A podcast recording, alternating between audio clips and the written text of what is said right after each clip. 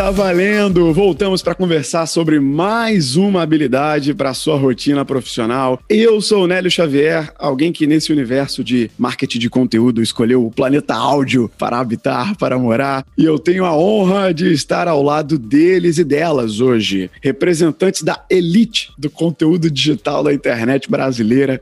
Ela que já tomou o seu shake de café, com certeza, já tomou o seu shake de cafeína, tecnologia e produtividade de hoje. Amanda Graciano está aqui com a gente. Oiê! Nossa, bem provável, viu? Essa semana tem sido a semana de tecnologia e inovação aqui para mim. Evento no Brasil, fora do Brasil, caos. E café faz parte, né? Reguei minhas mudinhas de café aqui em casa também, tudo certinho. Cara, a Amanda, Amanda é igual, eu falo que a Amanda é igual a Rodrigo Hilbert. Ela tem um café em casa, entendeu? Ela tira da planta e vai e moe o café e faz o café do zero. Ela constrói a cafeteira. Pô, aí é outro.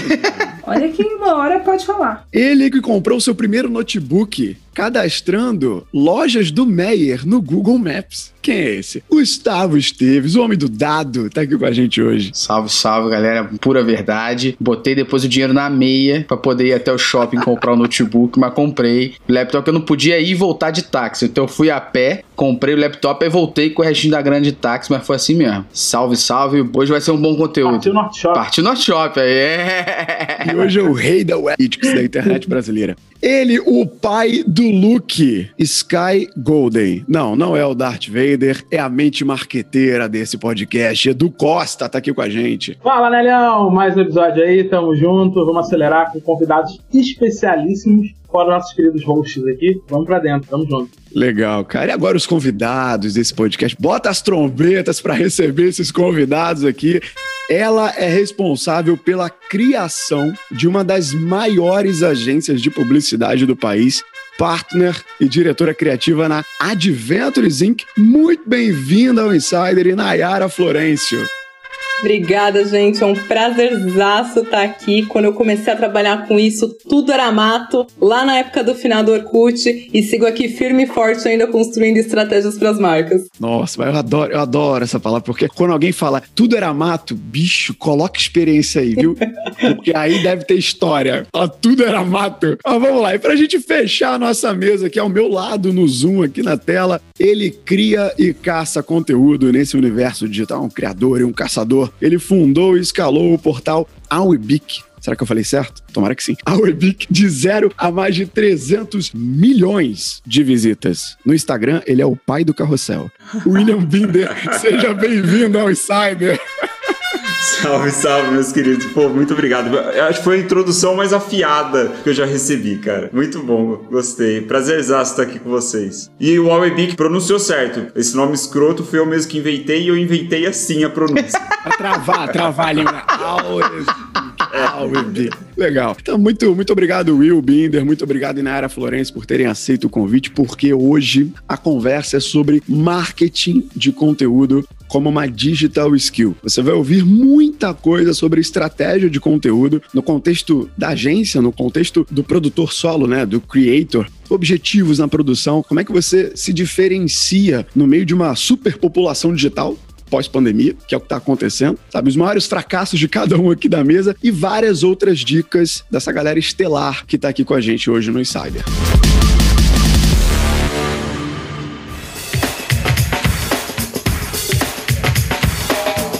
Antes da gente entrar na pauta desse episódio maravilhoso, eu quero dar um recado rápido para você que tá chegando hoje aqui no podcast. Você que veio através do Will, ou então que você veio através da Inayara, é um ouvinte de John Travolta, tá perdido por aí, ouve o episódio zero. Pra você descobrir quem nós somos. É o trailer. Se você tá ouvindo no Spotify, sobe teu feed, ouve lá o trailer. É um minuto e meio, é muito rápido. Você vai entender o que, que é o Insider e sobre o que, que a gente fala, tudo bem? E se você quiser mais, tem playlists da primeira e da segunda temporada com os melhores episódios para você também ouvir e se apaixonar por esse podcast linkediano. Agora, se você tá com pressa, não, Nélio, quero não, só quero matar esse episódio aqui. Cara, acelera então. Dá para você acelerar o episódio na maioria dos aplicativos de podcast. Coloca 1,2, um e-mail. Se você colocar em um e-mail, aqui na descrição desse episódio tem o tempo total dessa conversa, se você ouvir em velocidade acelerada, para você matar outros episódios do seu feed além desse episódio do Insider. Agora bora para a pauta de hoje.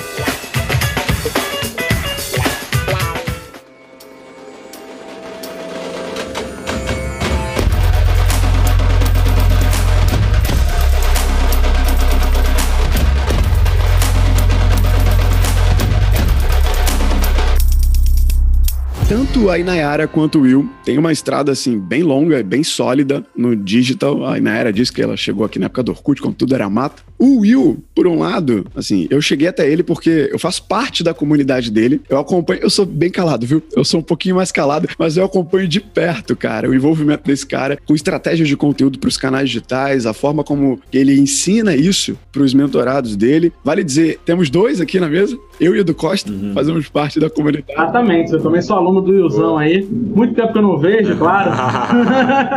pois é. A gente se fala o tempo todo aí online, mas é um prazerzão cara, eu, eu posso atestar o quanto o Will sabe desse assunto, cara. cara Pô, é Temos duas cobaias aqui da, das fórmulas dele. E aí, Nayara, como eu disse antes aqui, foi uma, uma indicação preciosa da Amanda. Eu já tinha esbarrado com ela no LinkedIn e também no Movimento Insano, né? Que o Rafa, o Conrado, que a gente falou que já passaram por aqui, inclusive, fazem com Adventures no digital. Então eu já tinha esbarrado com o nome dela. Também tem uma trajetória muito grande relacionando marketing, marketing de influência, marketing de conteúdo. E como eu disse antes, a Adventures já pode pedir música aqui no Insider, viu? Porque fechou a tríade aqui, então já tem direito a pedir música. E para a gente abrir, aqui eu quis fazer essa introdução para dar um contexto de quem é cada um deles aqui. Eles vão poder falar um pouquinho mais. Mas eu quero jogar para mesa aqui, então já vou jogar no colo da Inayara, que está com o microfone aberto na minha frente. Nara, pra ti. A pessoa não aguenta a ansiedade já de falar.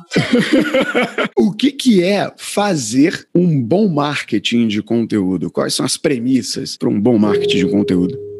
Gente, quando a gente fala de marketing de conteúdo, parece que esse assunto ele é super recente, mas o marketing de conteúdo começou lá em 1800 e alguma coisa com a John Deere, quando eles mapearam uma necessidade, que é uma empresa de máquinas agrícolas, de falar com vários públicos e se conectar. Então, isso daí já tá rolando há muito tempo. Na sequência vem o Nestlé trazendo as receitas no leite moça. E o principal ponto, né, principalmente quando a gente fala hoje, que a gente tem diversos canais, a imensidão de conteúdos que a gente recebe o dia inteiro dos nossos amigos, né, das pessoas que a gente segue de marcas é imensa. Para mim, o principal ponto quando a gente fala de marketing de conteúdo é como que as marcas conseguem se conectar por meio de um conteúdo que seja verdadeiro, relevante e original, pensando também no seu objetivo de negócio, mas com o propósito inicial e principal de trazer o seu propósito e fazer uma conexão mais humanizada com o seu target. Acho que ficou bem claro essas premissas agora. Eu quero jogar a bola no colo do Will, até porque propósito, humanização de marca é uma coisa que a gente toca muito e já tocou em várias outras mesas aqui do Insider, quando a gente fala de um B2B, tentando se comunicar na internet. Só que além disso, a gente pode ter outros objetivos envolvidos nesse marketing de conteúdo. Eu poderia fazer muito a linha aqui, aluno disciplinado de Will Binder, e dizer os objetivos ali, só que eu quero deixar a palavra para ele. Cara, quais objetivos que tu vê, Will? Uh, e além, se quiser complementar a pergunta Sim. anterior, para alguém que decide produzir conteúdo, cara, nos canais digitais hoje.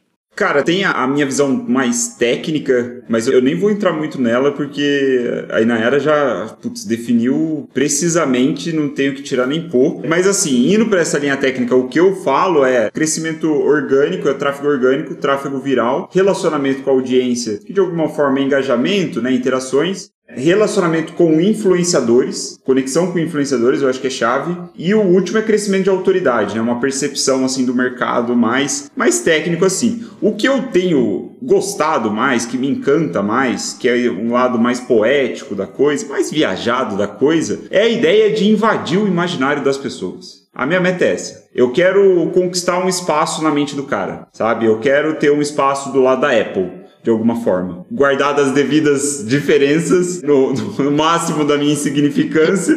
Steve, jo Steve Jobs se revirou no caixão agora. Apenas Eu quero isso, essa mentoria. Pensa assim, se você tá fazendo e acha que, isso é, que essa é a Apple... Não, mas assim, de alguma forma, no alto da minha insignificância aqui, mas, né, encaixar, é, tocar o coração da pessoa, assim, tipo, fazer ela sentir alguma coisa. Essa é, é um, uma ideia que eu acho que às vezes a gente se perde. A necessidade de ter que lidar com objetivos de marketing. A gente tem que fazer vendas, tem que atrair leads. E de alguma forma a poesia acaba se perdendo, sabe? E até é algo que, né, eu tô reestruturando meus conteúdos, meu treinamento, e é algo que isso tem me tocado muito, sabe? Como eu posso de alguma forma trazer isso pro conteúdo da galera, se, é, se eu consigo fazer, se é que eu consigo fazer de fato. Mas sabe, esse lado mais da poesia da coisa, do cara ler o seu texto e sentir algo, Isso que eu acho que é o, o bom marketing de conteúdo, sabe? É, é tipo você pegar um, um romance, meu, você, você engole o romance, sabe? É tipo isso. Guardadas as proporções aí de cada formato, de mídia e tudo mais, eu acho que é essa pegada que, que eu acho que é um bom marketing de conteúdo. Will, eu, eu acho que você falou a parada que concordo muito. Eu, quando montei a, a Métricas Boss, cara, eu montei como um blog sem intuito algum de objetivo de marketing nenhum. Se alguém chega e fala assim, ah, qual é o seu objetivo vender? Nada. Só queria falar da minha forma, da minha maneira sobre analytics, sem ter por trás alguém falando assim para mim, olha, não pode ser isso porque a empresa não vê dessa forma. Então, falei assim, cara, quer saber do negócio? Vou ligar o F aqui e falar da minha maneira, mas nada da minha forma. E eu não tinha objetivo nenhum a não ser falar e me expressar da forma que eu falava. E acho que o que você falou aqui, para mim, foi a fórmula do que eu poderia dizer assim, de sucesso que eu tive com a produção de conteúdo na Métricas. Mais de 90% do nosso tráfego ser orgânico, de pessoas buscando por aquele tema. Ao invés de eu escrever um conteúdo falando sobre como configurar isso na ferramenta, eu falava exatamente como a pessoa chamava no dia a dia. Então, o nome técnico, às vezes, muitas pessoas, quando falam digital, falam sobre bounce rate, mas a galera chama de taxa de rejeição. Então, eu não vou falar bounce rate, eu vou usar taxa de rejeição. Então, é, usar essa linguagem que eu uso, que a galera usava, a linguagem, de supor, aqui das ruas, fez eu conquistar e a Métricas Voz, que era um blog até então, se tornar uma consultoria, que não era nenhum intuito, por exemplo. A linguagem das ruas da Faria Lima, né? Mas tirando a piada, cara, eu acho o case da Master Voice, em termos de conteúdo, um grande case. Assim, porque eu conheci o Gustavo, sei lá, com uns sete anos, por bastante tempo. E quando eu comecei. Sete anos. Fala muito não pra não revelar a idade. É. quando eu comecei a estudar o assunto marketing digital, obviamente, comecei a estudar mais assunto web analytics e tal, cara, era absurdo. Assim, qualquer coisa sobre marketing, sobre analytics, você achava um post da MetaBot. Qualquer coisa. Era aquele layout que tinha um sidebar, assim, né? Não era aquele layout bonitinho. Layout comprado. Então, assim, era, cara, qualquer informação que você queria. Uma coisa que eu acho que também ajudou muito foi o fato de que tinha muito pouca informação sobre isso em português. Era uma outra coisa também que ajudou muito, né? O fato de você ter identificado no mercado uma necessidade grande sobre esse assunto e aproveitar também para ser um dos primeiros a falar sobre esse assunto de forma acessível para a galera. Porque é o que o Will falou. Eu acho que o pior cenário possível em termos de marketing de conteúdo é você criar algo que não faz nada. O cara não sente nada, o cara não age nada, não... nada, nada, nada. O cara faz um monte de post que não gerava resultado nenhum. Então, esse é o pior resultado possível. Para evitar isso, a gente começa a entender que fazer conteúdo significa exatamente isso, como a Inayara falou, para conectar o lance, como as marcas podem usar o conteúdo para se posicionar e para conectar com o público, casar com o que o Will falou sobre fazer esse conteúdo tocar a pessoa. Porque não é só simplesmente falar sobre o que você quer vender de uma forma bonita. Não é só botar uma música emotiva e botar um,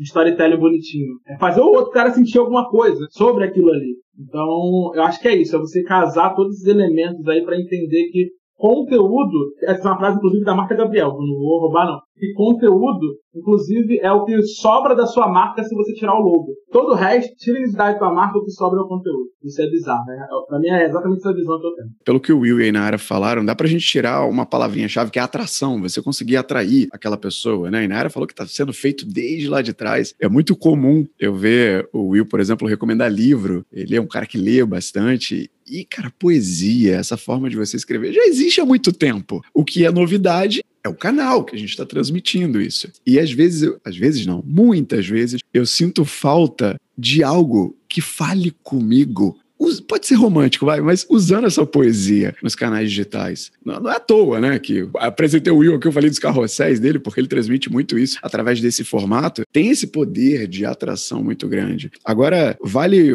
uma diferenciação com relação à estrutura, que assim, dá para você já pensar no que, que é. A gente já entendeu a premissa da atração, que vocês complementaram aqui, o case da Boss. Agora, como é que se estrutura, de fato, uma estratégia de marketing de conteúdo. Aí na área pode falar um pouquinho mais na posição dela de agência. A gente está falando um pouco nos bastidores sobre algumas ações que foram feitas aqui com relação ao áudio. Se quiser trazer, também fica à vontade. Boa. Principalmente quando a gente está falando de marca, né? Quando a gente vai construir essas estratégias, a primeira coisa que a gente faz é com quem que eu quero falar e qual que é o comportamento dessas pessoas. Então a gente sempre faz um estudo muito aprofundado de entender o comportamento, o que, que ela consome, por que, que ela consome, como ela consome, os momentos que ela consome. E isso ajuda muito a gente a fazer essa conexão com o objetivo de negócio e da marca do que a gente vai produzir de conteúdo. E uma coisa que eu sempre sou muito provocativa perspectiva é: a gente vive num mundo tão dinâmico e tudo muda tão rápido que é importante que essas estruturas e que essa estratégia seja revisitada ali quase que real time, né? Eu costumo falar que é o, o always on, é o always beta, que, que o tempo inteiro você tá melhorando, você tá aprendendo e você tá adaptando a maneira que você faz essa conexão com o time. Tanto dentro de casa, porque precisa ter esse entendimento muito claro e com muita agilidade, mas plugando muito com o comportamento do consumidor para conseguir ser relevante. E aí, quando a gente fala de marketing de conteúdo, até extrapola a marca. Tem muitas marcas que usam hoje já os influenciadores, e aí 2020 foi um ano assim que foi um divisor de água, na verdade, entre quem são os influenciadores e quem são os creators que de fato estão produzindo conteúdo relevante. Então, entender quais são os pontos que você pode conectar na sua estratégia, sendo que vai ser só a sua marca falando de si o tempo inteiro, é um ponto fundamental. E não só isso, né? Uma coisa que a gente sempre busca fazer é como que a gente conecta com inovação e tecnologia para achar quais são os canais subvalorizados que a gente pode trabalhar também dentro dessas estratégias. Essa coisa sobre ir além da, das marcas, sobre as marcas, inclusive, usarem influenciadores para humanizar e dar um rosto à sua comunicação, né? Até puxando um ponto sobre isso, eu sou muito fã do BBB.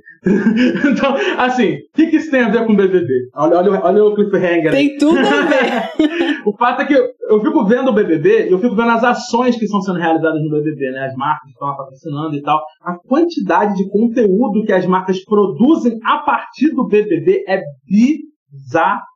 Porque não é simplesmente o cara colocar o, o logo da marca dele ali. Os caras se reúnem para montar uma prova patenteada pela marca. Os vídeos daquela prova depois viram materiais para as empresas explorarem na internet. Os memes que nascem a partir das provas também. E toda marca, eu tenho certeza que o diretor de cada uma das marcas que patrocinam o BBB fica assim, ó, tomara que tenha uma treta, tomara que tenha uma treta. Porque se tiver uma treta numa prova dessa, né, a marca vai sendo exposta durante a semana inteira, entendeu? Mas tem, tem uma premissa do conteúdo ali que todos os Big Brothers, o pessoal que tá na edição, tem que produzir conteúdo. Tem um celular na mão deles o dia inteiro. Exatamente. E aí a gente começa a ver como é que é isso, né? Como é que as marcas, nesse contexto, elas estão usando não só a visibilidade da Rede Globo, mas também a pessoa, os personagens naquele, naquele reality show ali, para justamente humanizar a relação com a marca e criar conteúdo que conecte com essa audiência que está ali. Eu não sabia disso. Entretenimento. Né? Edu, eu tenho um hack, cara, sobre isso.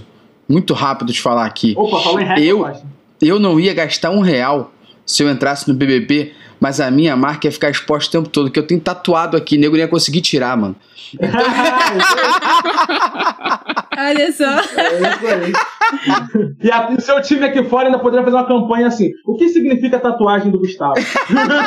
Mas é outro nível de hack aqui. E esse ponto que o Edu falou, principalmente do BBB, é super interessante de como que a gente olha o marketing de conteúdo sem ter uma previsão tão clara do que você vai fazer, tipo, nos próximos 30 dias. É um pensamento e, e se basear em dados o tempo inteiro e comportamento para você decidir ali na hora, no real time, qual que é o conteúdo que tá bombando mais, o meme que apareceu do nada. Então, o próprio McDonald's, por exemplo, essa semana, que fez ação super atrelada a um contexto que a gente tá vivendo. Quanto que a gente tá passando do dia de pijama. Se conecta totalmente com o que a gente tá vivendo aqui fora, apesar da realidade que eles estão vivendo lá é totalmente diferente. Então, esse ponto de entendimento do comportamento de onde você é, é a conexão da poesia de uma maneira diferente, mas é o lugar que você fala, nossa, festa do pijama, legal. Eu tenho certeza que um monte de gente comprou Big Mac no mesmo momento no iFood. Com certeza. Eu, eu, tenho várias pessoas do time do Mac de marketing e da Globo também ali no, no LinkedIn. E aí um deles postou no Instagram e falou Humildade. Assim, não, mas, gente, não, porque ó, até parece, Bem relacionada, né? né? Eu tô falando de rosto. E aí, a minha mensagem foi a seguinte: lá vou eu gastar dinheiro com McDonald's amanhã, tenho certeza. Aí todo mundo me zoou. No dia seguinte, aqui em casa tá uma galera, na minha família é muito grande. Sei lá, a gente gastou muitos reais em McDonald's. como eu sou boba, eu já sabia, sabe? Eu falei assim, meu Deus, eu já sabia que eu ia fazer essa compra, eu devia ter deixado programada. Mas é realmente. E quantas pessoas eu vi comprando rápido pra ter as peças pecinhas do pijama, né? Então, como que isso foi pensado? É bem Os interessante. caras quebraram o iFood. Caiu, cara, caiu aí, o os iFood. rápido. marcas, falamos 20 marcas aqui, olha, vejo isso. Patrocina, patrocina nosso dia a dia mesmo, tá tudo bem, assim, Cara. pode fazer parte. Pega esse remarketing. Aceitaria o cheddar McMelt. Eu aceito até uma Domino's, viu, Nayara? Fica à vontade, te manda o endereço depois. é verdade. Vou, vou mandar o código de desconto. Joguei aqui, só joguei. Só soltei aqui, né? Se quiser mandar a Dominus, agora o endereço, anota aí, você, você compromisso. O próprio case de Domino's, gente, ele foi muito interessante nesse sentido, porque foi na época da Fazenda, que a Jojo tava bombando, a gente tava assim acompanhando o programa desde o começo e a gente tinha o desafio de comunicar essa parte de voz da Domino's. E a gente falou, meu, qual que é a voz mais irreverente desse momento? É a Jojo Todinho. Então a gente já fez a negociação antes dela sair, quando ela saiu foi a primeira campanha que entrou no ar. E aí imagina, as pessoas pedindo, e aí a, a resposta dela tava muito atrelada aos memes que bombaram dela lá dentro, ela falando gostoso. Então foi muito interessante nesse sentido e parte muito de entender o comportamento e aqui pra mim foi uma maneira que a gente encontrou de trabalhar um canal subvalorizado ainda no Brasil, que é a voz e boa parte das buscas hoje no Brasil são feitas por voz para comunicar um produto. O que eu ia dizer do comportamento, cara, é a gente falou no último episódio de Digital que a gente gravou sobre lançamentos de infoprodutos, sobre o, como, o quanto a pesquisa é necessária antes de você tomar qualquer decisão de produção de conteúdo que seja de um post até uma ação gigante do McDonald's. E você consegue ver a volatilidade disso. Nara acabou de falar, às vezes, mensalmente, a gente tem que mudar de ponta cabeça a estrutura. Então, a pergunta que eu fiz para ela lá atrás, não tem uma estrutura que seja adaptável, igual um Lego, para tua estratégia hoje. Não dá para fazer isso. Tem que se juntar, tem que pesquisar comportamento, tem que entender o teu target, o teu alvo, quem você quer atingir para poder chegar lá. Agora, eu tenho certeza que aqui na mesa somos seis pessoas, não vou dizer nativas digitais, mas super adaptáveis ao digital. E assim como tem pessoas que não têm essa cabeça mais aberta para essa volatilidade, para ter que mudar de posição o tempo inteiro, tem empresas também, tem marcas que têm uma dificuldade em fazer aquilo acontecer. Tu tem alguma experiência para a gente na área, me despertou essa dúvida aqui agora, de como quebrar esses paradigmas para poder produzir um marketing, uma estratégia de conteúdo que seja atual para esse tipo de empresa de marca? Nos últimos anos deu uma diminuída nesse sentido, mas esse já foi o meu desafio, assim, em vários momentos, com várias marcas. A camiseta que o Gustavo está usando é o meu lema. Menos achismo, mais dados. É, então é muito por meio de dado que a gente consegue defender de ter esse tipo de estratégia do tipo, meu, não adianta você só chegar e falar, arrasta pra cima, compre aqui, desconto, oferta. A gente não se conecta mais com isso, principalmente depois desse momento que a gente passou de pandemia, que a gente recebeu assim uma enxurrada de conteúdo de tudo quanto é lado. a- As pessoas começaram a ficar cada vez mais preocupadas com o tipo de conteúdo e mais seletivas. Então não tem como você criar uma conexão se você não trabalha nesse sentido. E aí muito o exercício que a gente faz é, tudo bem, você pode querer não fazer, mas tá aqui tudo que você tá perdendo de oportunidade de estar construindo, de estar se conectando, de ajudar a converter ali no seu funil de vendas. É, então, é, é levar dado, levar muito case para tentar defender esse tipo de estratégia. Mas é, eu tenho percebido uma movimentação na indústria como um todo, principalmente de, de empresas que estão até fazendo in-house algumas, tipo, dessa dificuldade até de agência conseguir acompanhar essa agilidade de mudança. Então tem, tem um outro lado também, tipo, tanto de agência quanto de empresa, e aí é muito encontrar onde que você consegue dar esse match de entender que o mundo tá mudando o tempo inteiro, você não vai ter sempre esse Lego super fácil de montar, mas você precisa conseguir ter agilidade de ser provocativo e de se adaptar na frequência que o consumidor tá adaptando e falando. Adorei. E olha só, momento jabá absurdo. A camisa do Gustavo tá à venda, viu? Parceria com a reserva, minha querida. Olha aí. Maravilhosa, Aí, né, tá viu? Zeta? Obrigado. Obrigado, obrigado. Depois me manda uma de Vai ganhar comissão afiliada. Vocês viram como esse marketing de conteúdo falando Tá da camiseta vendo? ficou orgânico? Olha aí. Você viu como ser totem humano. Não, você viu como ser um totem humano faz sentido? Depois me perguntam, o que, que você tatuou o negócio? Falei, todo mundo pergunta, já é o momento de vender. Chamar só de top humano agora. Melhor definição. Mas olha só, eu quero pegar a palavra que a Inara falou aqui de agilidade, Will, porque isso eu acredito que é uma força de um creator, um produtor solo. Já que ele não está vinculado a uma estrutura, até de uma marca ou de uma agência, ele consegue, enquanto produtor, ter essa agilidade a seu favor. Então, atrelado àqueles objetivos que você trouxe lá atrás, os cinco que você listou aqui pra gente, de engajamento, de tráfego orgânico, cara, como é que se cria um poder de engajamento, vale dizer, você é minha referência de engajamento. Com marketing de conteúdo nas redes sociais. Cara, eu, eu acho que o, o, jeito mais simples é surfando as ondas do momento. Muito do que a Inayara falou, do que a gente falou aqui do modo geral, o Edu trouxe do BBB. É claro que você vai adaptando aí com o que encaixa na, na sua persona e tudo mais. Mas sempre vai ter um breaking news na folha, no wall, que toca de alguma forma com o consumidor. Na minha visão, esse é o jeito mais fácil do creator se adaptar e opinar em cima daquilo, criar um conteúdo, deixar os 20 centavos dele em cima dessa, dessa posição. E aí também, eu falo isso agora em março de 2021, só que, meu, isso é velho pra caramba. Se a gente for pegar ainda, é, o, no, vamos dizer assim, no início da internet dessa última onda, Felipe Neto, PC Siqueira, Cauê Moura, eles cresceram no YouTube fazendo exatamente isso. E aí tem uma parada interessante. Quando você cria um conteúdo sobre um tema que tá todo mundo falando, você tem uma barreira menos para vencer. Porque o cara já tá interessado naquilo. Pô, já tá no wall, de repente, né? Em, alguns casos a mãe dele tá falando, tá, os amigos estão falando no WhatsApp. E aí você vem e apresenta uma opinião, um ponto de vista sobre aquilo lá. Você já quebrou uma barreira de não ter que introduzir o assunto, né? Ou puxar uma coisa que, putz, tá legal, mas sabe? Então, assim, eu acho que o, o, o jeito mais simples, cara, do engajamento é, é esse, é você aproveitar uma onda do momento, claro, aí com, né, você coloca o seu tempero, como eu gosto de falar, você dá sua temperada, coloca os seus 20 centavos, mas é, é, é batata, funciona desde sempre. Cara, e vou te falar que lá no LinkedIn, né, que é a rede social que eu tô mais ativo, eles até estimulam isso para quem usa muito o LinkedIn, nossos ouvintes aqui são muito high users lá da rede profissional, eles deixam habilitado lá do lado da principal tela ali, as principais notícias do dia, e os editores do LinkedIn destacam pessoas que produzem conteúdo sobre esse, essas notícias para mostrar para os 40 milhões de usuários da rede. Então, isso que o Will acabou de falar é muito visível numa das maiores redes sociais que a gente tem hoje. E quem consegue fazer isso muito bem, que está aqui nessa mesa, Amanda Graciano, tem alguma dica, algum hack, como disse o Gustavo aí, Amanda, para aproveitar essa dica do Will lá no LinkedIn? Você acabou de dar um, né, gente? Por que, que tem aquelas informações lá do ladinho quando aparece o boletim, não é por acaso, essas coisas estão conectadas.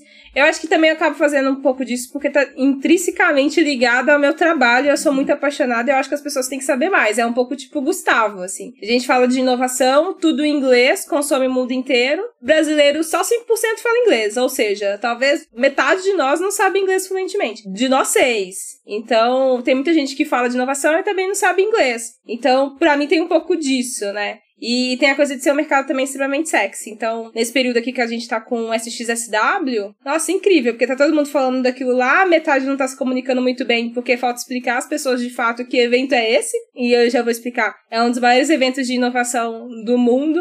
E certamente tudo que eles estão falando lá a gente vai escutar aí pelo menos nos próximos três, quatro meses. E aí isso é, é meio ir lá no futuro e vir pro Brasil, né? Tem um, um, eles são um pouquinho mais avançados do que a gente tecnologicamente em alguns aspectos. Então tem muito brasileiro que vem como tipo o guru, mas na verdade bebeu lá na fonte de eventos como esse e é tomado como guru. Tudo bem, tô contando outra coisa, é isso que acontece também.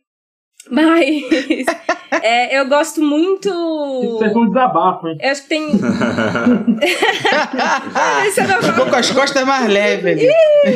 Alfinetadas de Amanda Graciana. Uma egrégora. Bem do meu jeitinho, né? Mas tem uma coisa que eu acho muito importante, principalmente numa rede social tipo o LinkedIn, quando você assume esse chapéu de creator, é que existe uma pessoa que trabalha em alguma empresa e existe você como creator. E conseguir separar essa voz, né, essa linha de raciocínio é super fundamental. No LinkedIn, eu acho que é o melhor lugar para você se perder nisso. Vai ficar postando coisas da empresa e não consegue ser creator. Eu trabalho numa instituição que faz a mesma coisa que eu faço, né? Então eu tenho um pacotinho de desafio um pouco maior porque eu preciso ter essa voz diferente quando ela precisa ser diferente. A outra é se você tem um nicho específico, é importante que você seja o portador das novidades daquele nicho, né? Então, não necessariamente a notícia de hoje, mas, por exemplo, pandemia. Tamo aí. O que que isso impacta na sua vida? Porque tem algum impacto, impacta na vida de todo mundo. E a gente tá aí um ano sem muitos conteúdos relacionados a isso, né? E tá todo mundo se virando. Então, como é que isso tem impactado? É um pouco do que a Inayara falou, de como que isso que você tá falando tá no dia a dia das pessoas, né? Em que momento o que você está falando também se conecta com outras pessoas ali. O LinkedIn é uma rede de alguns milhões de usuários só no Brasil, mas todas as outras também tem muita gente. Então tem algumas pessoas, não é só uma, tem algumas que vão entender, você vai conseguir conversar com elas porque elas também vivem essa realidade sua. Então é entender em que momento do dia das pessoas está isso. Eu, como uma viciada em café, sempre ali é sempre um convite. Quase tudo que eu escrevo é sempre senta aqui, vamos conversar um pouquinho. Então, mas é porque é muito Amanda, é um pouco da poesia aí que o William falou, assim. Se ler meus textos, vocês podem ter. Sou eu falando, assim. Quem me conhece consegue olhar e falar, putz, é realmente Amanda, até o jeito de escrever. Mas tem um pouquinho da poesia, que eu sou uma amante de crônicas e eu só sei escrever desse jeito. Mas tem, tem esse pouquinho, assim, tem que estar no dia a dia das pessoas. Senão, eu não perco tempo lendo coisas que não estão na minha rotina, né? Então eu também transfiro isso aí pra galera que vai consumir o conteúdo. Cara, vocês estão todos conectados aqui, vocês que não sabem, mas as ligações neurais de cada um aqui já foram previamente feitas, entendeu? Ah, na minha área de analytics, mais precisamente, a gente sempre lidou com uma pessoa que a gente sempre fala, que é o HYPO, né? O Highest Paid Person Opinion, a opinião da pessoa mais bem paga. É, hoje em dia a gente pode dizer que é a opinião da pessoa que está sentada na cadeira tomando decisão. E sempre foi um trabalho muito árduo fazer com que essa pessoa entendesse que você estava tomando decisão baseada em dados e não em achismo. E existe uma frase que eu queria deixar aqui célebre de um matemático chamado Edward Deman, que ele fala que eu acho que é, é, a decisão que todo mundo tem que ter para quando for conversar com alguém baseado em dados, você transmitir isso para a pessoa, que é sem dados você é apenas mais uma pessoa com opinião. Ponto. E aí, com a sua opinião e com a minha, eu vou com a minha sempre, ué. Agora, se a gente olhar para os dados, eu vou baseando naquilo que a gente analiticamente viu que tem potencial. Acho que esse é um ponto. E aí, o, o que o Will e a Amanda falaram sobre questão do hype, acho que é, que é uma palavra, hype é pegar aquilo que tá bombando. Cara, uma vez eu fiz sem querer uma parada e eu adaptei o meu conteúdo em cima do hype que tava acontecendo. A partidária total aqui, mas teve aquele meme célebre da Dilma sobre a meta, né? Que não tinha meta, mas quando alcançasse ia dobrar a meta, né? E eu tinha acabado de fazer um artigo sobre meta. Cara, eu fui e adaptei esse artigo sobre meta com três fotos da Dilma. Uma dela falando assim, hum, tipo, com a cara muito, tipo, meu Deus, falei besteira. Uma outra dela segurando o óculos, beleza, tô prestando atenção no que você tá falando. E por último, ela dando joinha, beleza, agora entendi como é que eu estabeleço uma meta. Eu adaptei isso, cara, e na época o LinkedIn jogou isso como um, um conteúdo para as pessoas alcançarem. Foi um artigo na minha vida, assim, que mais bombou na época do que eu escrevi.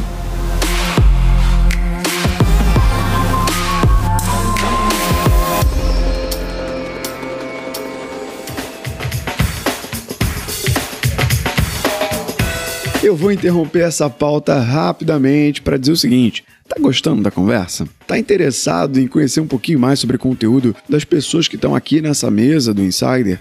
Cara, então aqui na descrição eu coloquei, facilitei para ti. Eu coloquei o link das redes sociais do Will, da Inayara, meu, do Edu, da Amanda, do Gustavo, para você ficar a um clique de se conectar com eles no Instagram, no LinkedIn. Então aproveita. E aproveita também que você já vai para lá e divulga o Insider nos seus stories, no seu feed, conta da gente para algum amigo que precisa entender um pouquinho mais sobre produção de conteúdo. O que é bom, a gente passa adiante.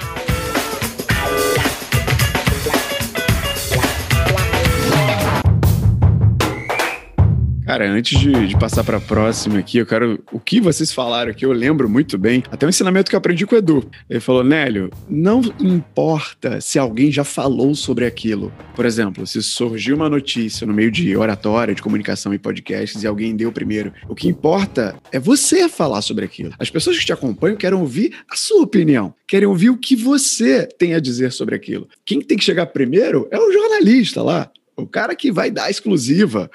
E eu lembrei disso porque tanto o que o Will puxou aí de você aproveitar as Raj News, a, a dica da Amanda do LinkedIn, quando a Globo anunciou que lançaria podcasts em agosto de 2019. Eu estava no meio da temporada, da primeira temporada aqui do Insider, estava começando a produzir conteúdo sobre podcast. Eu não fui o primeiro a dar essa notícia.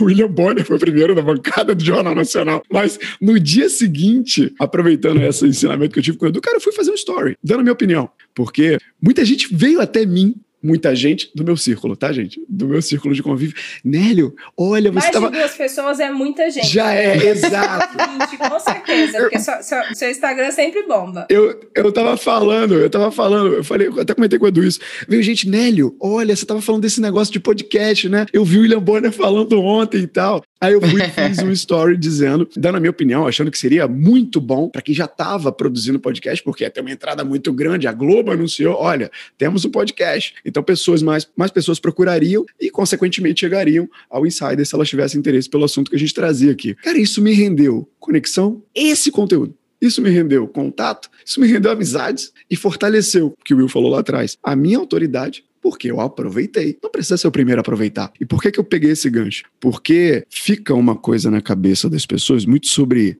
ter que criar tudo do zero. Criatividade nosso pai Gary Vee, diz que você não precisa criar tudo, você pode reaproveitar, você pode derivar as coisas. E aí eu quero deixar um contraponto aqui na mesa, quero jogar a bola no colo do Will agora, sobre esse ponto de criatividade. A gente já tá gravando um episódio sobre isso. Cara, criatividade para você fazer uma produção de conteúdo, fazer um bom marketing através do seu conteúdo, é uma necessidade é um diferencial, acaba sendo um upgrade na estratégia de conteúdo. Fala pra gente, Wilson. Ah, cara, isso é, esse é um assunto, não diria polêmico, mas ele é. Eu acho que tem várias opiniões, assim, várias formas de enxergar a criatividade. Eu, eu não sei dizer, sinceramente, se eu vejo como essencial, assim, se é necessário, se é um caminho. Eu acho que a criatividade é meio que uma consequência de você fazer muito, tipo, de você produzir muito. A analogia que eu gosto de trazer, olhar a criatividade como um músculo. Então, meu, se você vai na academia cinco vezes por semana, diligentemente, pacientemente, seu músculo vai crescer aos poucos. A mesma coisa eu acho que é nessa questão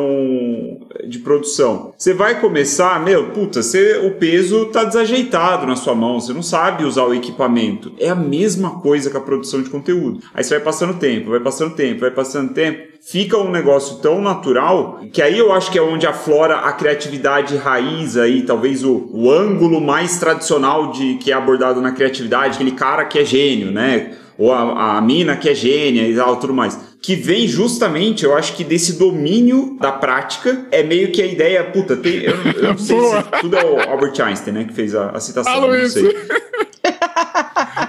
É, eu não sei, mas eu, eu, vou arriscar o Picasso, acho que foi o Picasso que falou isso. Que primeiro você domina as regras do jogo para depois quebrar as regras do jogo. Eu acho que é Picasso que falou isso, sei lá. Eu acho que eu fiz até um carrossel, inclusive, que eu citei isso daí. Mas o, o, lance é, é, meio que eu vejo dessa forma. Você pratica, pratica, pratica, faz ali o, o, feijão com arroz, os fundamentos, domina ali o meio, sei lá, a mídia que você quer falar, né, o assunto, a persona, enfim, o básico.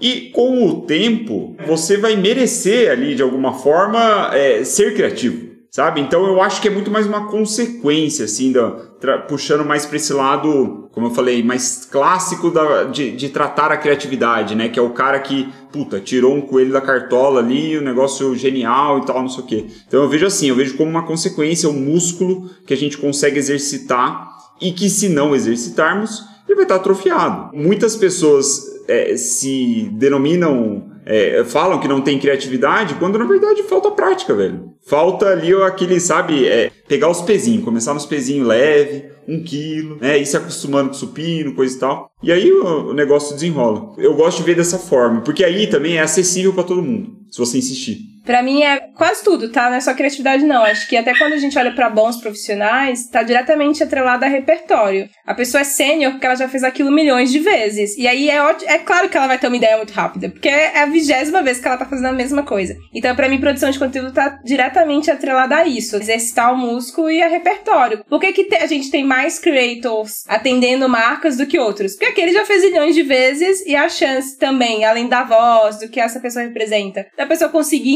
entregar essas expectativas está atrelado ao repertório que ela tem. E tem uma outra coisa, que aí também tá ah, ligado ao repertório, mas não é só fazer, que muitos dos creators que eu conheço, e o William também parece ser essa pessoa, consome muito conteúdo. Essas pessoas estão ali fazendo, mas elas são pessoas que consomem, leem bastante, elas têm ali uma outra rotina e é daí é porque nada se cria, tudo se conecta e tudo se transforma. Então, a gente não sabe se foi o Albert Einstein ou a Clarice Lispector, mas com certeza tem uma frase que é dos dois e tá diretamente atrelada a isso, assim, né? São pessoas que consomem muito e aí continua sendo um desafio, mas não é tão complexo mais para essas pessoas porque elas ela faz parte do trabalho. É algo muito natural deles também exercitar esses dois lados o fazer e também ali consumir?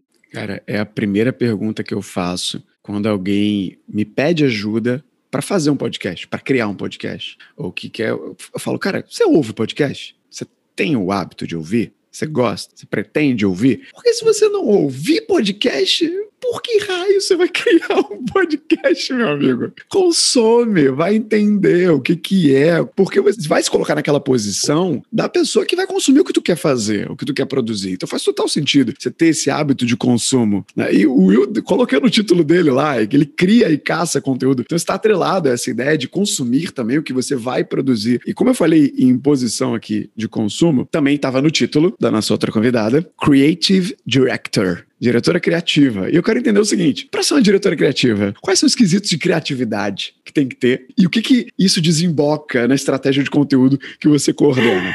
Ai, maravilhosa pergunta. Vou começar por um gancho que o William falou ali. Gente, todo mundo é criativo, eu acho que a diferença é o quanto que você dedica o seu tempo a isso e o quanto, e como a Amanda falou, você consome, o quanto você tem de repertório para te ajudar. Eu costumo falar que as ideias elas estão no inconsciente coletivo. E aí depende muito do que você consome de conteúdo. A diferença é não só dessa musculatura que o Will falou, mas como que você coloca o seu tempero para aquela ideia ser considerada uma ideia wow e como que ela se conecta e o alcance, o potencial de alcance que ela tem. Então, para mim, passa muito sobre isso. Eu acho que o ano passado foi um ano que fez muito a gente repensar em processos de criação, falando mais especificamente que eu, eu tenho falado muito sobre recriar a criação, que é como que os modelos antigos que a gente tinha de agências lá nos anos 90, de duplas, por exemplo, não fazem tanto sentido mais hoje em dia, quando eu tenho um creator dentro do meu time, que é o cara que tá consumindo um monte de conteúdo e ele vai olhar aquilo, vai ter uma sacada na hora, porque ele consome aquilo o tempo inteiro. O cara que tá, o próprio community manager, que é o cara que tá entendendo ali na veia, no coração, o que que a comunidade tá falando e consumindo, qual que é a opinião das pessoas. Então, para mim é uma junção de coisas. Quando você olha para essa posição, para mim ela passa muito por uma junção de repertório, como que você você atrela dados a isso, coloca o seu tempero e tem agilidade de responder um contexto social para conseguir ter uma ideia que de fato faça sentido para as pessoas no momento certo.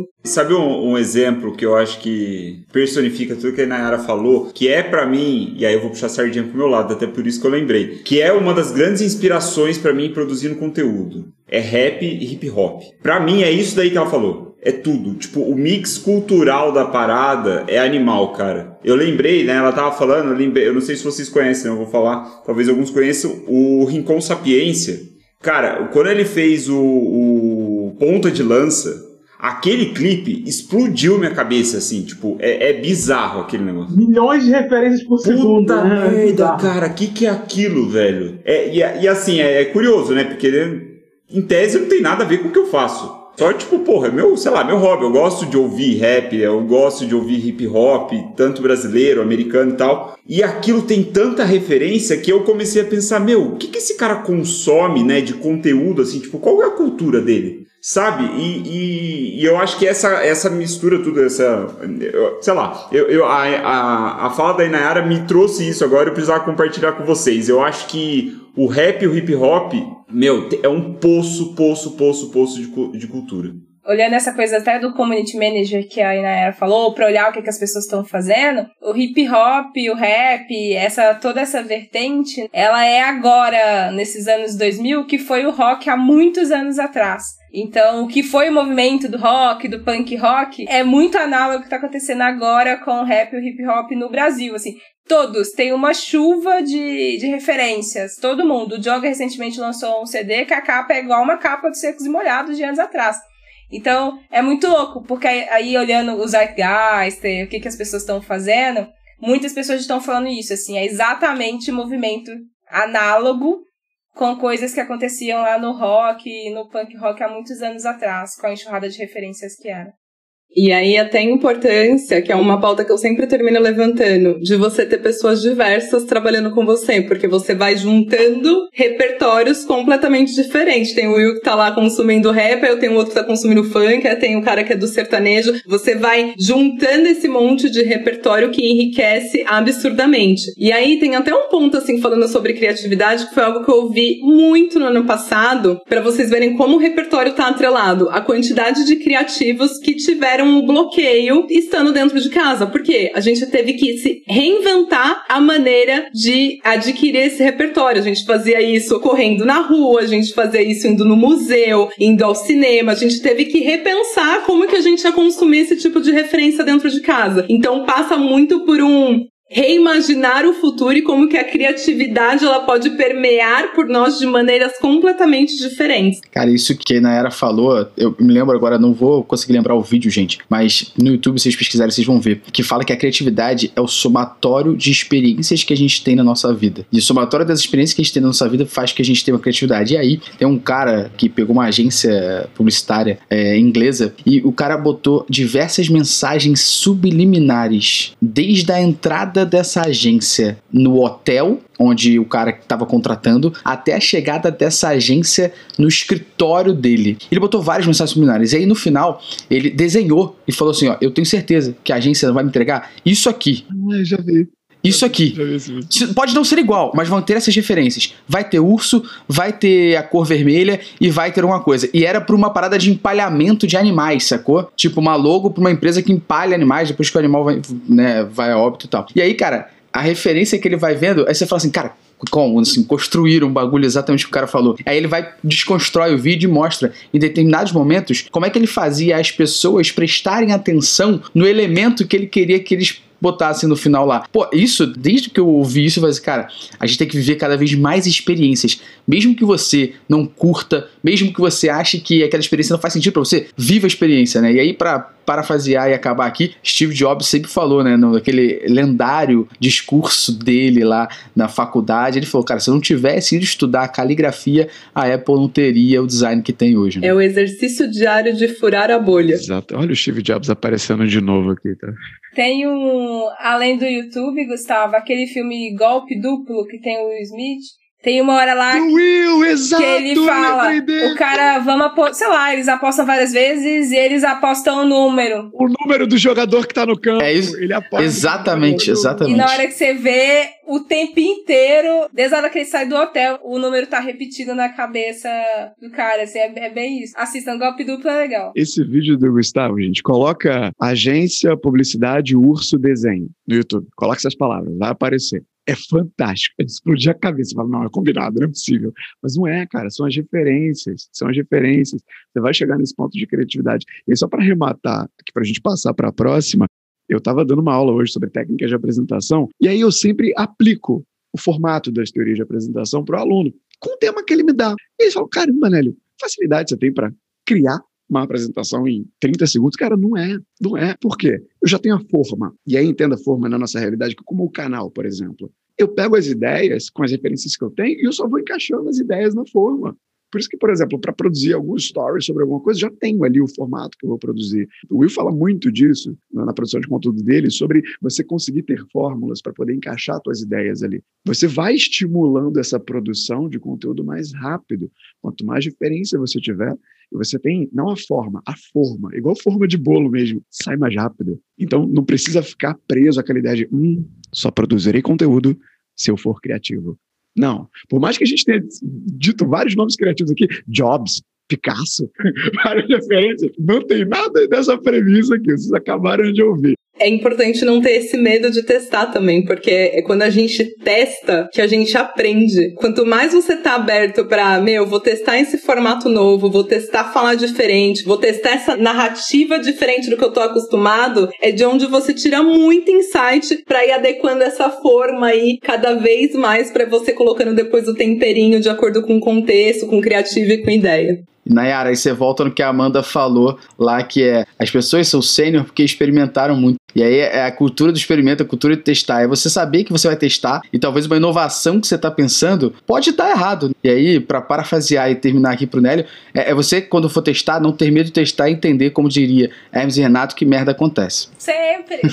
Abraçam seus erros. E esse, o Gustavo deixou a bola quicando para eu dar de voleio e encaixar no ângulo, porque erros são as próximas perguntas fracassos, cagadas, desafios. É isso que o Brasil gosta. Polêmica, treta no BBB, que o Edu tá louco para ver já já. Mas olha só, eu quero ouvir de vocês aqui os maiores fracassos, ou maior, se vocês quiserem elencar aí, um maior fracasso, na jornada de produção de conteúdo, de marketing de conteúdo aí, na trajetória digital de vocês. Abram o jogo. Aí eu jogo para mesa, pega o microfone aí, quem quiser. Então, tem dois, mas eu não, não vou me alongar tanto, vou tentar ser mais enxuto possível. Que um foi até mais recente, vou começar pelo mais recente, que eu já tinha certa experiência, isso foi em 2019. E eu decidi fazer um, uma espécie de desafio onde eu faria live todos os dias fazendo resenha do livro que eu acabei de ler. Eu li um capítulo por dia e entrava no Instagram e fazia uma live. Foi uma merda. Por que, que foi uma merda? E isso eu fiz, cara, eu, eu fiz 130 lives em sequência. Eu falei um dia porque o, o, primo da minha esposa morreu, então, tipo, foi, né, o evento foi a causa maior, me tirou do negócio, no dia seguinte eu voltei. O que eu acho que foi o grande vacilo? Dois pontos. Primeiro, eu não tinha um plano de monetização, então o meu entusiasmo no começo do ano não se manteve depois de tanto tempo. E segundo, o principal, foi distribuição. Eu não distribuí o conteúdo, porque já me tomava tanto tempo ler o livro, preparar minimamente a pauta, entrar ao vivo e tal, que eu falava, né? Dane-se esse negócio, eu volto no dia seguinte. Então, a distribuição da ideia, do projeto, assim, eu até gosto. Tem, pô, tem pessoas que se lembram ainda, apesar do, do pouco alcance, do pouco impacto que teve. Mas isso foi um erro drástico, assim. Então, tem até uma frase, cara. Foi o, o. Esse eu sei quem falou. Foi o founder daquela é, Gun, Gun Road, Gun Round, sei lá. Que é uma, um gateway de pagamento Sabe, vocês já viram? É bem do, do, Creators Economy aí e tal. Eu sigo esse cara lá no Twitter ele falou uma parada que os fundadores de primeira viagem se preocupam com produto. Fundadores de segunda viagem se preocupam com distribuição. Na minha perspectiva, assim como na estrategista de marketing digital, eu vejo da mesma forma. Você se preocupar primeiro como a mensagem vai chegar é mais importante do que qual é a mensagem a, não tirando a importância, só colocando as prioridades, sabe? Você primeiro identificar o canal onde vai performar melhor, para mim faz muito sentido. E eu, né, mesmo com certa experiência, eu cometi esse baita erro de não distribuir. Então foi um, um erro drástico. E um outro erro, só para citar assim, que foi, eu diria que me custou bastante dinheiro, foi não ter criado um canal independente de comunicação com a minha audiência. No Webic, por exemplo. Eu já tinha me ferrado antes com o Google, né, lá tráfego orgânico e tal. Fazia conteúdo muito ruim na época, então eu mereci perder o, o, o, tráfego orgânico nas atualizações lá, atualização de pinguim, de não sei o que, foi o zoológico inteiro me ferrando no negócio. E, e aí chegou no Facebook outro projeto, cometi o mesmo erro, né? Cometi o, mesmo erro duas vezes, não estou cometendo a terceira. Mas, o, o, sabe, de ter um canal direto de comunicação com a audiência, que no fim das contas, na minha visão, acaba sendo e-mail é o mais independente de todos, assim, na minha visão. Então, tem o WhatsApp, mas é aquela coisa, né? Você nunca se sabe o que tá na mão do, do tio Mark, né? Então a gente não sabe o que, que ele vai fazer. Mas esses foram os meus maiores erros assim, que eu lembrei de, de bate-pronto. 130 lives. Você que tá ouvindo, eu, fiquei com isso na cabeça, martelando aqui, vai. 130 Chocada. lives. 130 lives, 130 lives. Não, pelo menos rendeu uma lista maravilhosa de podcast. Tá tudo no Spotify. É, então.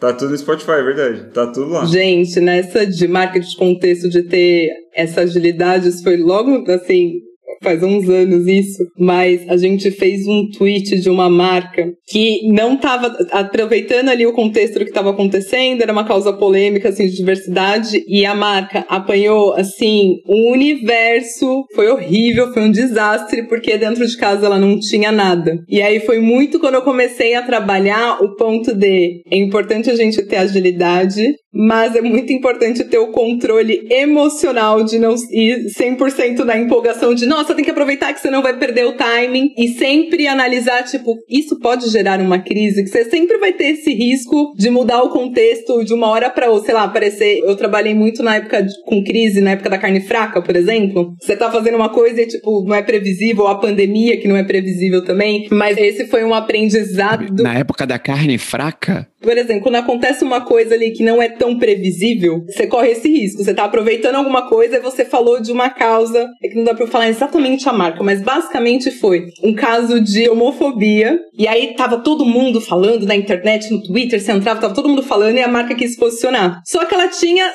zero, assim, credibilidade para falar desse assunto, porque tinha vários casos dentro da empresa, no caso, que vieram assim à tona, assim, foi uma coisa louca de três horas e aí virou uma uma crise. Esse eu acho que foi assim, aprendi absurdamente com essa lição. E eu já tô nas metodologias quando a gente vai falando, vai aproveitar o marketing, tipo, quais são todas as coisas erradas que podem acontecer aqui, tirando a pandemia que não dá pra gente prever, mas para conseguir, não, tipo, não se travar e testar as coisas com, com agilidade. E Nayara, você me fez lembrar de uma frase de uma amiga chamada Paola Salles. Foi ela que lançou essa frase e para mim virou um mantra que ela lançou o seguinte: a pressa passa e a merda fica. Nossa, isso virou pra minha cabeça que eu nunca mais esqueci. Não, e aí eu era responsável por essa área, mas eu era responsável pela área de gestão de crise. Ou seja. Você criou o problema. Gerou a própria crise. tá alimentando pra gente, pra testar. mas aprendizado, isso foi lá atrás, mas esse é um momento que eu sempre lembro, inclusive quando eu tô trocando assim, eu sempre falo, gente, sempre se questione, principalmente de quando tenho esse propósito muito claro, os dos e don'ts muito claro do que a marca faz, que não faz, o que é o teto de vidro. Quem tá ali no dia a dia tem que ter isso assim, tipo, na cabeça. E aí, de novo, a importância de ter um monte de repertório diferente, porque às vezes uma pessoa vai falar que não dá nada, e outra levanta a mão e fala, não, mas dá sim por causa disso, disso, disso. Vale um jabá interno aqui, episódio 174 sobre gestão de crise. Volta lá. Se você se interessou sobre o assunto, professor João Forne, nossa, um dos caras que tem mais livros escritos do Brasil sobre o tema, viu? Vale ressaltar. Guga, Duzão e Amanda querem trazer algum fracasso, algum erro para? Pô, eu, eu, tenho um, mas não, não é meu diretamente, mas a gente já fez um trabalho de análise. Ah, é do amigo,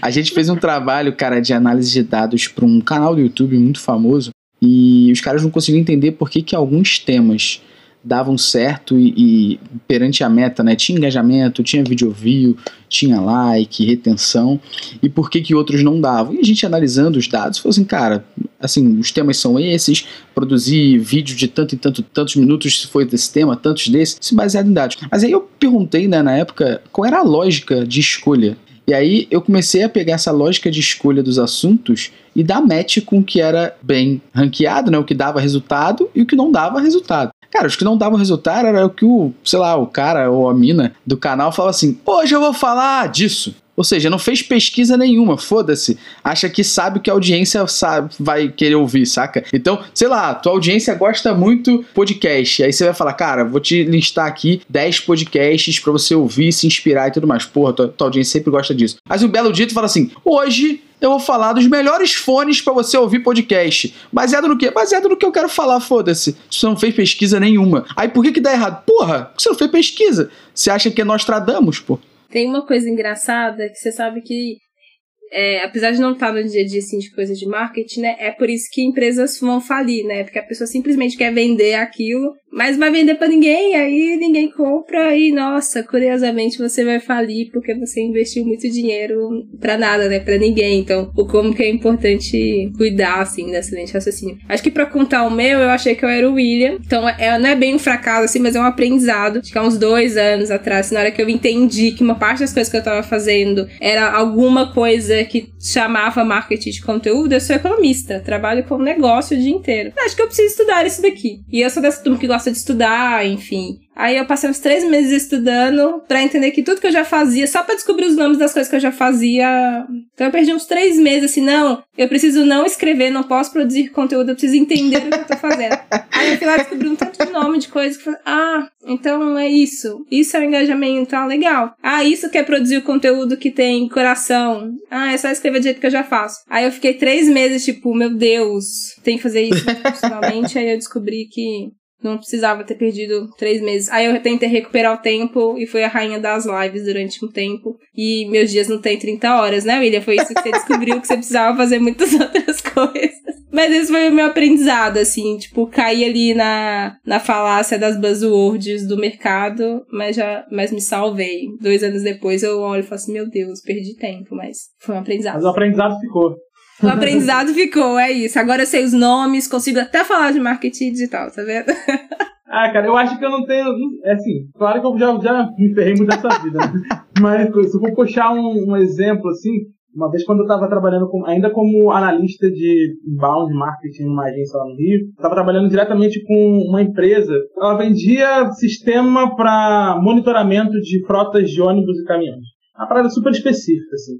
E quem contratava esse tipo de serviço é, e comprava esses produtos eram gestores de frota. E, cara, a mulher, a diretora de marketing da empresa, ela insistia, queria porque queria que a gente fizesse post de blog de duas mil palavras, sabe, para ranquear no Google, etc, etc. Eu falei, olha só, se o teu objetivo é ranquear no Google, eu entendo o seu pedido, mas existem outras formas de fazer isso. E dá pra gente fazer, não tem problema. Agora, se você está querendo que eu faça um post de blog de duas mil palavras para o cara que é gestor de frotas, que está o dia inteiro na garagem, um tablet na mão, despachando o caminhão, esse cara vai parar para ler um post de duas mil palavras no, no vinda do Google? Não vai, filho. Então, assim, esse é um exemplo. E, assim, essa mulher estava muito, muito, muito disposta a investir muito né, nesse tipo de, de conteúdo. Então, assim, ela perderia muitos milhares de reais numa estratégia como essa. E pior, perderia meses, anos aí, até descobrir que isso não ia dar certo de jeito nenhum, né? Então, esse foi um, é um aprendizado, uma lição valiosa, que eu sempre usei como exemplo nas minhas aulas e nos treinamentos e tal, porque eu acho que isso mostra como é que é importante a gente estar com o olho em quem é que vai consumir o nosso conteúdo, né? Do contrário, a gente vai fazer post para ninguém, né? Conteúdo para ninguém. Esse é o perigo. e como que a gente fala vários nãos embasado? Porque até esse caso que eu citei da Cris, eu tava Exatamente. com um cliente ali do lado e o cliente, não, vamos fazer, vamos fazer, vamos fazer, vamos fazer. Ali é muito sobre parar e falar, pera, para, vamos olhar aqui tudo de novo para tomar uma decisão. Então, clientes que estão me ouvindo, inclusive, isso já faz muito tempo, tá bom? É um aprendizado que eu levo para as estratégias de vocês até hoje, inclusive. Um parênteses aqui, pelo amor de Deus, eu amo emprego. Mas é, saber até quando defender nesse momento de falar, não, tipo, meu, não é o melhor caminho aqui. Você quer fazer, tipo, vai dar ruim esse caminho aqui. E testar e testar rápido, né? Eu costumo falar, esse caso, por exemplo, desse negócio de colocar mídia logo de cara, passa muito sobre entender organicamente como o conteúdo funciona. E se você quer amplificar ele, segmentar ele de maneiras diferentes, é importante que você entenda como ele funciona antes, principalmente nesses casos assim que são mais delicados de posicionamento. E foi uma coisa que a gente viu muito, inclusive, na pandemia no ano passado, que vários temas de racismo, de diversidade foram levantados, e aí a gente teve uma parcela de marcas que conseguiram navegar e trazer seu propósito e se posicionar muito bem, e várias outras marcas que se perderam ao longo do caminho aí e terminaram terminaram gerando crise, mexendo na saudabilidade de marca. Então, é sempre olhar o ecossistema como um todo da maneira mais assertiva, que no caso são com os dados. Cara, o que a gente acabou de ter que foi uma série de aprendizados com o fracasso de cada um. Além disso, a gente já viu estruturas, a gente já viu premissas, a gente já viu diferenças entre a produção de conteúdo de uma agência para marcas, de um creator, de um produtor solo. Já falamos sobre criatividade, eu quero aproveitar a palavrinha pandemia, que a Inayara acabou de falar aqui, para a gente cruzar nossa lente de chegada nessa pauta. Por quê? Porque entrou gente demais. Porque é muito produtor de conteúdo. E tem muita gente produzindo conteúdo. Tem quase 7 bilhões de pessoas com o telefone na mão produzindo. Então, todo mundo é concorrente de todo mundo. O Rafa Velar fala muito isso, né? Você tem 7, com aquele jeito dele, você tem 7 bilhões de conteúdos, não é só aquela coisa. E é muita gente. E aí? Como é que se diferencia? Como é que atrai?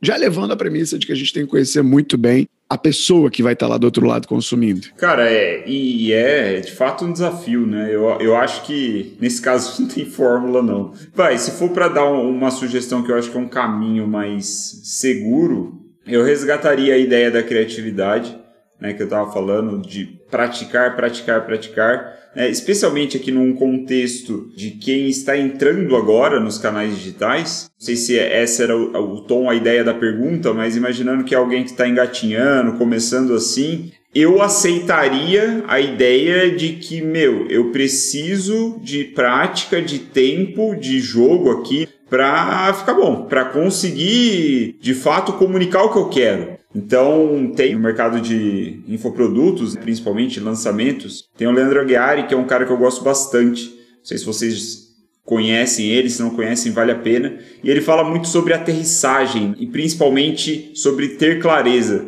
Mas o que ele fala de aterrissagem é traduzir ali a, a sua comunicação para a pessoa comum. Aterrissar a mensagem é, é pegar as grandes ideias que você tem, os grandes conceitos que de alguma forma eu acho que encaixa nessa perspectiva de diferencial, coisas únicas talvez. Claro, você acredita numa coisa que muitas outras pessoas acreditam, mas né, aquele mix que a gente falou, aquele tempero todo de cada um tem o seu, você tem que traduzir isso para uma comunicação muito simples, cara. Isso eu acho que já é um diferencial. A simplicidade na comunicação é um diferencial, especialmente no Brasil. Nós, infelizmente, estamos na terra dos analfabetos funcionais. Então, se a mensagem é complexa, não vai ser diferenciada na minha visão. Então, é, esse é um exercício, assim, eu acho que essa prática é, é meio que. Vai, já que a gente tá várias citações, vou puxar então outra que eu não lembro quem falou. Talvez tenha sido Michelangelo, sei lá, não sei. Mas é a ideia de que o. A gente bota na conta dele, bota pode ser na o conta Michelangelo, dele, não pode não. ser o Michelangelo.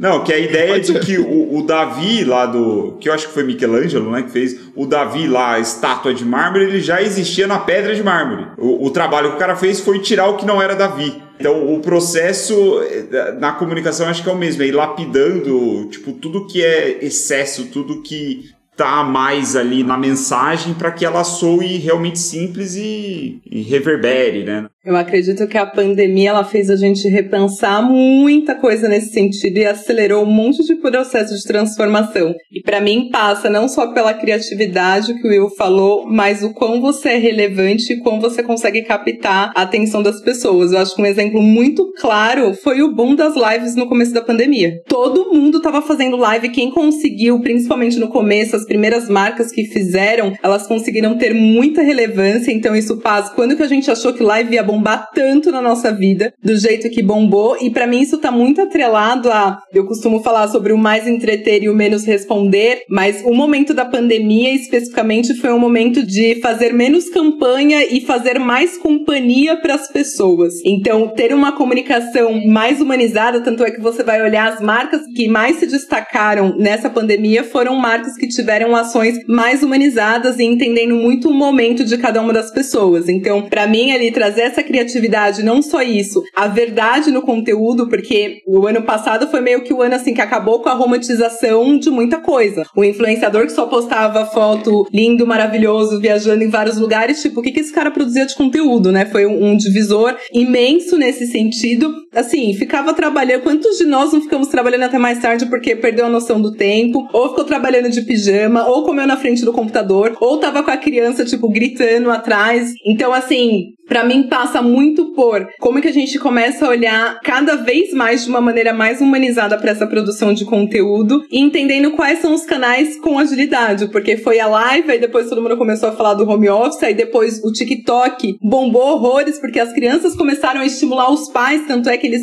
aumentou super, né, o target tipo de pessoas mais velhas dentro da plataforma, então acredito que passa muito por essa visão também de olhar para os canais e onde que as pessoas estão consumindo com agilidade também. O Will só fez as lives na hora errada, né, Inayara? Errou o time, errou o Se time. tivesse guardado as lives no começo. Ah, Will, não seria uma história de fracasso, seria uma história de sucesso. Não, e, e era um boom tão louco que você passava, né? Tipo, você ia ali no Instagram, Nossa. gente, você falava, meu Deus, 8 Não horas da noite, assim. Eu, eu lembro que eu fiz muita Era, live, era live também no Will. Eu, eu, fiz muita live também no começo. E é muito louco, porque era uma competição absurda, com pessoas falando de 50 mil coisas diferentes ao mesmo tempo. Um ano para aprendermos muito. É, uma vez assisti um vídeo do Joel J, um cara que acompanha muito, gosto muito dele, e eu vi um vídeo dele falando sobre autoralidade, sobre como é que é importante que a gente seja autoral, não necessariamente original, mas autoral. Né? Então as pessoas atrelarem o nosso conteúdo a gente. Depois que eu vi esse vídeo, eu fiquei sem dormir. sem dormir, falando cara, porque tudo que eu olhava no meu conteúdo era parecer um conteúdo qualquer, sabe? Depois que você. Pasteurizado, né? É, depois que você. Depois que você dá uma porrada dessa falando sobre o quão importante é você ser autoral e tal. Quando eu comecei a olhar o meu conteúdo sobre esse prisma, eu falei, cara, eu tô soando como qualquer outra pessoa. então eu não, tô, eu não tô sendo autoral, entendeu? Não que eu não, tô, não esteja sendo eu, mas é porque o conteúdo não tem. Não tem uma impressão digital, não tem uma marca ali. Se tirar o, o Edu da foto, pode ser qualquer pessoa falando a mesma coisa, entendeu? Então não tem aquela impressão digital. E aí eu acho que isso é uma parada que é muito, muito importante num cenário cada vez mais competitivo pela atenção das pessoas. Então, eu acho que eu investiria fortemente nisso. Até um movimento que a gente estava fazendo, até discutindo, discutindo até com Will em, outro, em outros encontros, outros papos que a gente teve, né? Falando sobre esse reposicionamento que eu estava fazendo, que era importante, exatamente por isso, porque eu, por exemplo, rodei pesquisa com o meu público para entender o que eles achavam de mim ou o que eles percebiam no meu posicionamento, e me dei conta que pouquíssimas pessoas atrelavam a mim o que eu queria que atrelassem, entendeu? Ou seja, não estava funcionando. Por mais incrível que fosse meu conteúdo, por mais legal que ele fosse, não estava funcionando. Não importa quantos likes tem lá. Se você não está construindo a imagem que você quer construir, não está atendendo o objetivo. E aí eu precisei sentar na prancheta de novo, redesenhar tudo, reposicionar, pensar de novo quais são os elementos que eu vou explorar e tudo mais, e começar uma, toda uma nova linha editorial, todo um novo trabalho e tudo mais. Mas tem muito a ver com isso, tem muito a ver com você criar um conteúdo que seja seu. As pessoas consigam identificar como algo feito por fulano. Por exemplo, carrossel. Carrossel, cara, quando você olha aquela estética, você vai, cara, é carrossel do Will. Ou se não é do Will, foi inspirado nele. A gente já conhece a estética dos carrosséis do Will. Se puxar o fiozinho ali na minha Exato, então assim, isso é autoralidade. O próprio podcast do Métricas Voz, né, que eu tive a oportunidade de participar também, lá atrás, né, anos atrás, mas, cara, tinha uma identidade também, tinha uma identidade. Então, assim, é todo esse ponto de você criar essa impressão digital para que você não soe como mais um, porque no mar de gente você tem que ser reconhecível. Aí entra exatamente esse ponto de se posicionar e ser um autor, né? autor das suas próprias frases, das frases de efeito, autor das, dos seus Legal. próprios caguetes, das suas, das suas, próprias manias e tal, para que as pessoas consigam identificar e falar, cara, esse cara é como eu. E aí entra também no que a Nayara falou sobre humanização, você, as pessoas se conectarem com você, exatamente porque elas reconhecem em você algo que elas conseguem entender como seu. Né? Então isso é bem legal. Autoralidade, poesia, humanização, nossa, a gente está a gente tá muito autoral aqui, né? Tá muito bonito, essas nossas frases. Baia do Baio, tá bonita. Tá bonito, vai lá, Guga. Eu só somaria isso que o Edu falou a uma coisa que é uma parada que eu prezo muito na minha vida, prezo muito nas pessoas, é a autenticidade. Eu, particularmente, Gustavo, não mudo quem eu sou, não importa onde eu esteja, saca? Eu sei que existem pessoas que mudam a sua forma de pensar, sua forma de falar, até seus trejeitos, sua forma de se vestir, para entrar naquele grupo, entrar naquela sociedade, entrar naquela bolha, fazer parte. E eu, Gustavo, não gosto muito disso. Eu, eu, tento sempre ser autêntico ao mesmo tempo. Se você for autêntico, cara, vai ter gente que vai se sentir ter fit com você, sacou? Não precisa você tentar passar algo que você você sabe que não é você, saca? Isso você vai errar muito. As pessoas uma hora vão descobrir, quando conversar com você, talvez num ao vivo, vão falar assim, cara, calma aí. O que esse menino fala em algum momento não é o que ele tá falando comigo aqui. Ele é diferente pra caramba, saca? Então eu mesmo caí, acho que cometi erros já positivos e erros negativos, vamos dizer assim, né? Porque erro positivo é aquele que você aprende, de tentar mudar a minha forma de pensar, sacou? Minha forma de falar. Eu falei assim, cara, é melhor ser autêntico mesmo, até na forma de eu escrever, sabe? Eu não mudar as palavras, mudar o que eu quero. Se eu quero falar que isso aqui é um treco e eu chamo isso de treco, eu vou falar que é treco, mano. Eu não vou buscar o nome correto das palavras. Esse treco que tá do teu lado aí é um treco, e foda-se. As pessoas podem gostar disso, né? E entender que, pelo menos, no mínimo, eu tô sendo autêntico na minha mensagem, né? Até porque isso a longo prazo não é sustentável, né? Uma hora você se perde, você se perde Vou até falar que se é pra tombar, tombei, né? Cara, você leu minha mente. é falar, vide Carol com cara, meu Mas mas, mas é tudo fruto da expectativa que você criou. A gente não fica falando que profissional e pessoal é diferente tem que servir para todo mundo. Isso é muito louco, porque é de fato, né? Eu acho que nessas horas é melhor não ser famoso, que aí ninguém tem expectativas. Mas o que eu queria dizer para contribuir, eu comentei nessa imersa nessas coisas de inovação, e eu comentei do festival de inovação, uma das coisas que eles têm falado muito é sobre repensar o mundo. E é muito louco, porque vai passar por isso também, né? As redes sociais, elas são partes Vamos dizer, na próxima década, aparentemente, a gente vai ter muitas outras redes sociais surgindo. E aí, especialmente hoje, nesse dia que estamos gravando, teve um painel sobre comunidades e como que as redes sociais, elas influenciam isso. E aí a galera falou... Aí tava o, o moço que é marido da Serena Williams, que é uma tenista maravilhosa, perfeita e muitas outras pessoas ali, mas eles estavam falando algumas coisas do tipo que as plataformas digitais, que são essas redes sociais, elas vão precisar abrigar a comunidade. Então, ainda que seja a Amanda falando, o Edu falando, o Gustavo é falando, o Will, a Inara, o, o, o Nélio, qualquer um é você no meio dessa multidão, né? O quanto também essa comunidade que você tá criando, que você faz parte, você consegue se comunicar com ela. Então, é um cuidado, e principalmente num cenário de pandemia, né? Tipo assim, Tá todo mundo na merda, literalmente. O mundo. É tipo, não é todo mundo do seu bairro, é tipo o mundo inteiro. Então, essas produções de conteúdo que a pessoa só acha que ela pode ir pra festa e o resto não, a gente começa a perceber que tem que ter sim esse olhar pra galera, pra comunidade, o que você tá imerso. E aí tem uma frase, tô caçando ela, achei, que eles falaram assim, que para mim ficou, é uma frase muito legal que serve para tanto para marcas quanto para criadores de conteúdo, que é: não há uma comunidade sem uma boa comunicação. Se essas conversas estiverem fragmentadas, o senso de comunidade se perde. Então, esse olhar de não, eu não posso falar A numa rede social, B na outra, J na outra. Tipo, essa comunicação não pode estar fragmentada. Ela tem que ser única em todos os lugares, né? A gente tem que conseguir se comunicar de forma única em todos os lugares. Por isso que a estratégia é importante, todo olhar. Mas eu acho que nesse mundo pós-pandemia, só vai dar para resolver na hora que a gente olhar para todo mundo. É tipo, é coletivamente a resposta. A gente aparentemente estamos descobrindo que é por aí. Então, a produção de conteúdo e tudo que vier pela frente, ela também vai vir muito carregada com esse senso de comunidade. E aí vai para qualquer uma. Desde a Clubhouse aí que tá surgindo e diz que eventualmente vai ter para todos os, os, tipos de aparelho, até as que a gente acha que são mais antigas, né? No Brasil a gente ouve Facebook morreu, não sei para quem que morreu, porque tá lá com dados de meio mundo, né? Então, tem muita coisa. O e-mail já morreu há 10 anos, né, Will? É. Então tem, tem tudo O isso. rádio morreu, gente E tem o Clubhouse aí agora, cada um com seu radinho portátil, vai entender. Mas olhar pro coletivo, acho que pós-pandemia vamos ouvir muito falar disso ainda.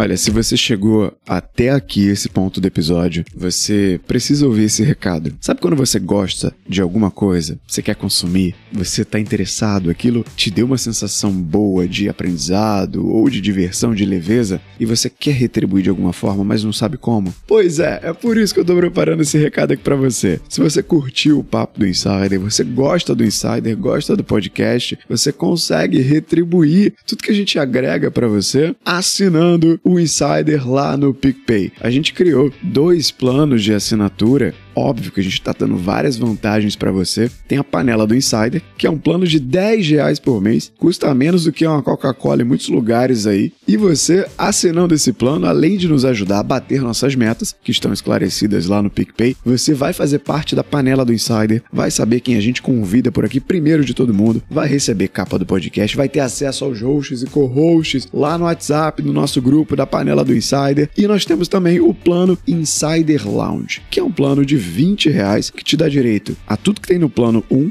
que já bate a Amazon Prime, se cuide aí, Amazon Prime, e ainda te dá direito a descontos de parceiros, como por exemplo a Métricas Boss Prime do Google que estava aqui, a mentoria do Eduzão que também estava aqui nessa mesa de hoje, a produtos lá na Fowler do nossos co-hosts, tem uma porrada de desconto para você que quer assinar o Insider Lounge, você vai poder participar das nossas mesas lá no Clubhouse, com voz também, e tem vários outros benefícios. E esse pedido é um pedido pedido especial para você que é ouvinte raiz, que vê futuro nesse projeto e que quer nos ajudar a crescer ainda mais, a gente bater as nossas metas. Se tudo isso que eu falei para você faz sentido, então chega junto com o Insider lá no PicPay.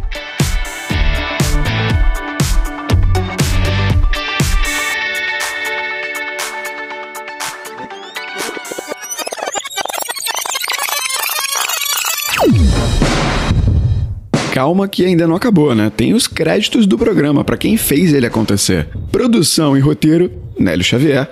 Arte da capa é responsabilidade do Michael Moura. Edição de som, ele sempre ele, Thiago Augusto. Apresentação nas vozes de Nélio Xavier, Edu Costa, Gustavo Esteves e Amanda Graciano.